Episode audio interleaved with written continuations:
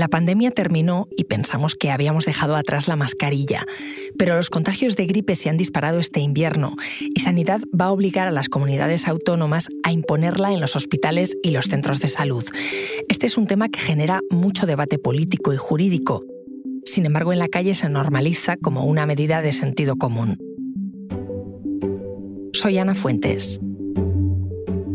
Hoy en el país, epidemia de gripe vuelve la mascarilla como arma política.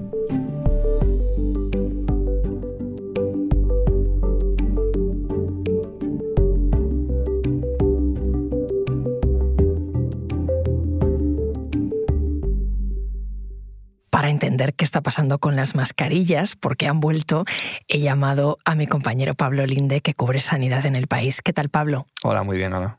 ¿Tú creías que íbamos a volver a sentarnos a charlar sobre esto?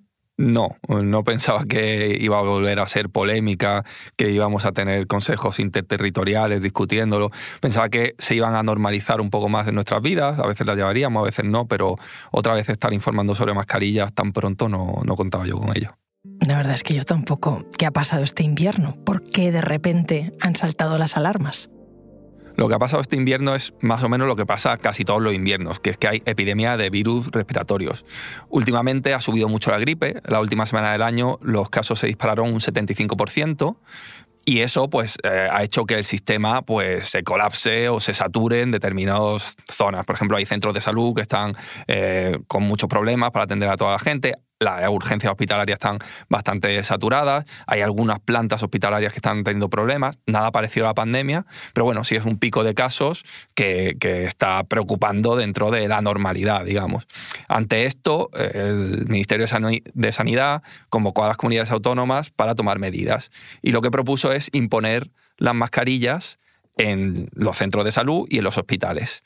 Esto se va a hacer, pero hay muchas comunidades autónomas que lo han rechazado. ¿Y, por qué? Porque lo han rechazado. Porque ellas entienden que el ministerio no tiene que ser el que imponga esta decisión. A lo mejor sí tiene que ser el que coordine, el que haga un informe técnico para recomendar, pero incluso muchas que no se oponen a, la obligatoriedad de las mascarillas ven con malos ojos que, que, de repente, de un día para otro, les obliguen a tomar decisiones que algunas se han tomado. Hay seis comunidades que ya tienen mascarillas obligatorias en estos ámbitos, pero todas las demás no. Porque ahora mismo, ¿qué dicen los expertos, el personal sanitario, los expertos en virus? ¿Fue un error eliminar la mascarilla de los centros de salud y de los hospitales o no? No, esto había que hacerlo porque esto estaba sujeto a un real decreto que venía de la pandemia y esto no tenía sentido que se mantuviese. Em, se, eliminó cuando acabó oficialmente la crisis sanitaria, ese real decreto se eliminó y ya pues dejó de ser la, mascarilla obligatoria en cualquier ámbito. Lo que sí dicen los expertos es que en determinados momentos pues está bien recuperarla y ahora es uno de esos momentos. ¿Y los médicos, los enfermeros, qué dicen? En general los, los, colectivos de enfermería, los colegios médicos, incluso los sindicatos están a favor de, la obligatoriedad porque, bueno, al final el personal trabaja allí, eh, en estas épocas hay mucha circulación de virus, es una medida que el sector sanitario ve con buenos ojos y la mascarilla, si la usa todo el mundo, pues sabemos que puede proteger tanto al personal como a los pacientes que estén por allí.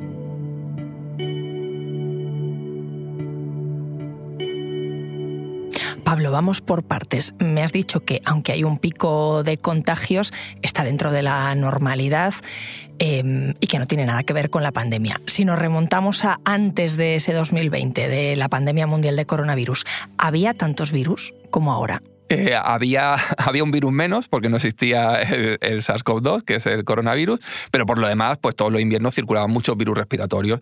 Cada año predomina normalmente uno de la gripe, en este año es el de la gripe A, que tiene, bueno, que deja síntomas un poco más fastidiados que, otros, y el pico, pues varía mucho. Hay años que tenemos un pico más alto eh, y el sistema se tensiona, que hay muchos más contagios por diversas circunstancias, y otros de, menos. Habrá que ver eh, al final de la temporada a qué se corresponde este año. De momento, pues parece que es un año eh, de, una epidemia normal tirando alta, parece, digamos, pero no, no sabemos todavía exactamente con qué año lo podemos comparar. Y yo recuerdo que entonces no se usaban mascarillas en los centros de salud. No, la ciudadanía en general no usaba mascarillas y de hecho cuando veíamos a los orientales con, con ellas por la calle nos sorprendía mucho era una protección que sí se usaba mucho en el ámbito sanitario. Por ejemplo, en un quirófano, eh, los cirujanos y las enfermeras y todo el personal tiene mascarillas, pero es verdad que la población pues, pues no estaba acostumbrada y no era de uso común.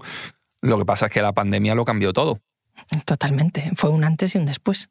Sí, ah, empezamos sin saber muy bien el virus cómo se comportaba y con muchas casas de mascarillas y se llegó a decir que incluso podían ser perjudiciales porque podían propagar más el virus y no se usaban bien, pero esto duró muy poco y en abril ya se pusieron las mascarillas obligatorias en todo momento y lugar. De hecho, hubo incluso una sobreactuación hasta el punto de que se obligaba a llevar a la gente la mascarilla en, el campo, yendo sola. Esto lo hicieron pocos países. España lo hizo, pero no, no fue lo habitual.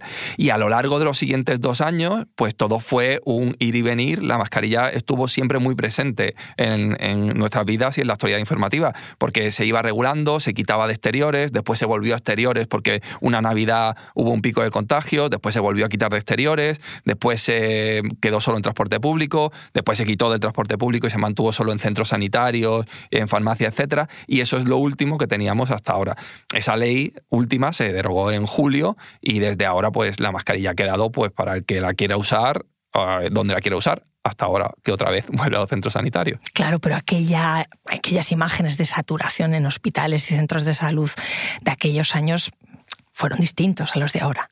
Claro, lo que estamos viviendo este invierno es un poco la estampa de cada invierno prepandémico, eh, que son centros sanitarios saturados por virus respiratorios. La pandemia fue un drama, esto no tiene nada que ver, por suerte, ni, ni va a tener.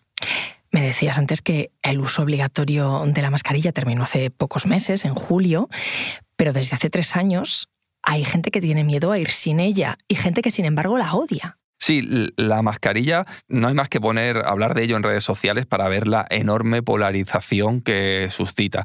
Hay mm, personas que la tienen casi como una religión, que es como eh, la mascarilla sí o sí y esto parece que le va a salvar de todos los males, que tampoco es así, es una protección, pero no es milagrosa. Y hay otro sector de la población que la considera el anticristo, que es como una imposición maligna del poder que nos obligan a ella y como si fuese, eh, pues, lo, que, lo peor que le puede pasar a una persona es llevar una mascarilla. Yo creo que son sectores pequeños de la población, que la mayoría pues considera que es un instrumento que es útil, eh, con limitaciones en unos momentos dados, y en otros pues no tiene mucho sentido llevarla. Ahora me sigues contando, Pablo. Enseguida volvemos. Porque escuchas hoy en el país y siempre tienes ganas de más, recuerda que los sábados y los domingos tienes nuevos episodios gracias a la colaboración de Podimo y El País Audio.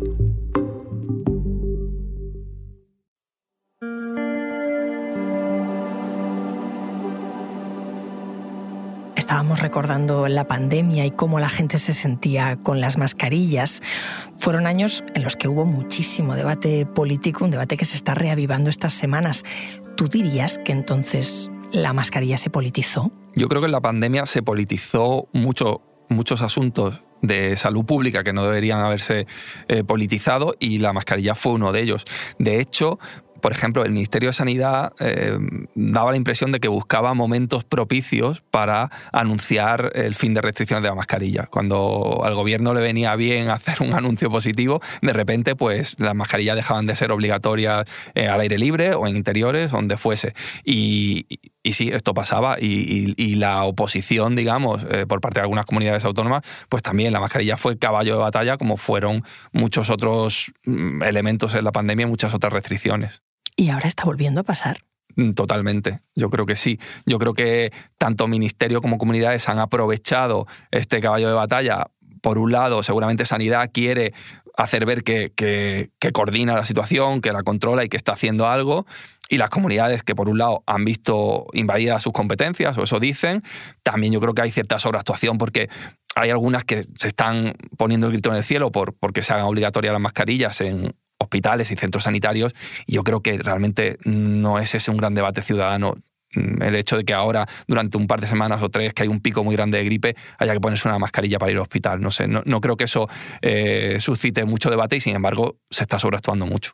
Que hay bronca política, pero luego la gente se la pone tranquilamente. La gente, hay quien se la pone y quien no. Lo que no creo es que casi nadie o la mayoría de la población se escandalice porque te digan que en un momento en que los virus están disparados, cuando vayas a un centro de salud lleno de gente tosiendo, te ponga una mascarilla. No creo que la mayoría de la población vea eso como un gran ataque a la libertad, la verdad.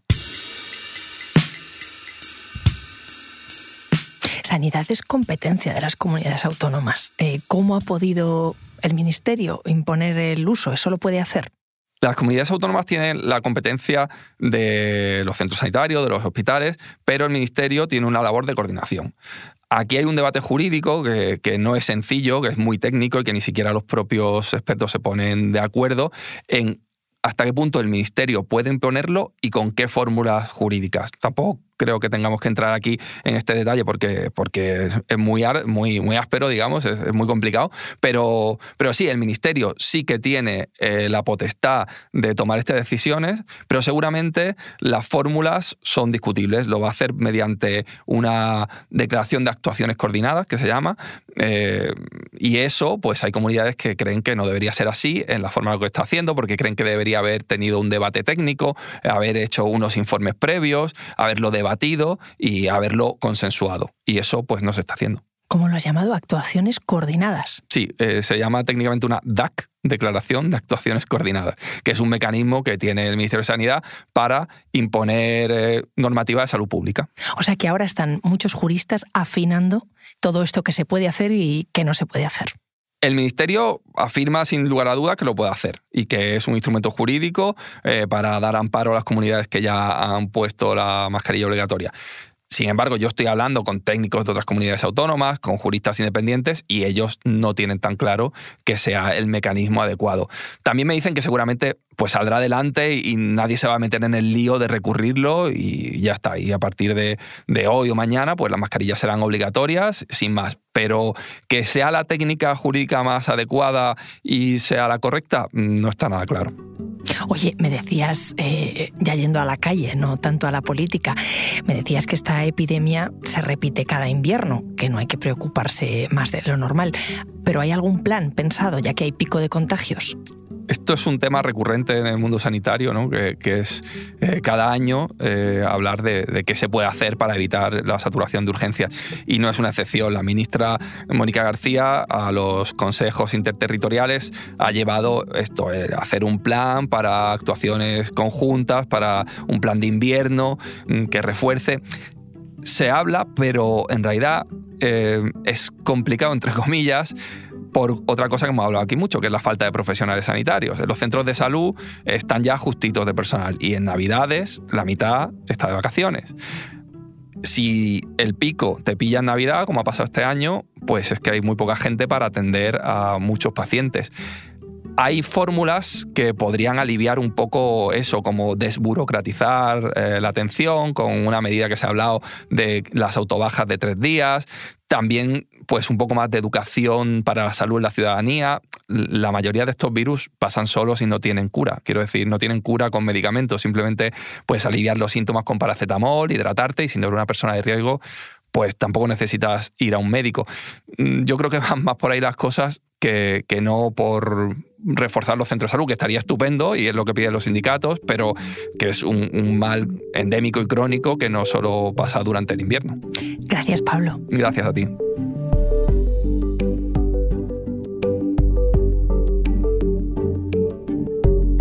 Este episodio lo ha realizado Elsa Cabria. La grabación y el diseño de sonido son de Nacho Taboada y Nicolás Chabertidis. La edición es de Ana Rivera y la dirección de Silvia Cruz La Peña. Yo soy Ana Fuentes y esto ha sido Hoy en el País. Mañana volvemos con más historias. Gracias por escuchar.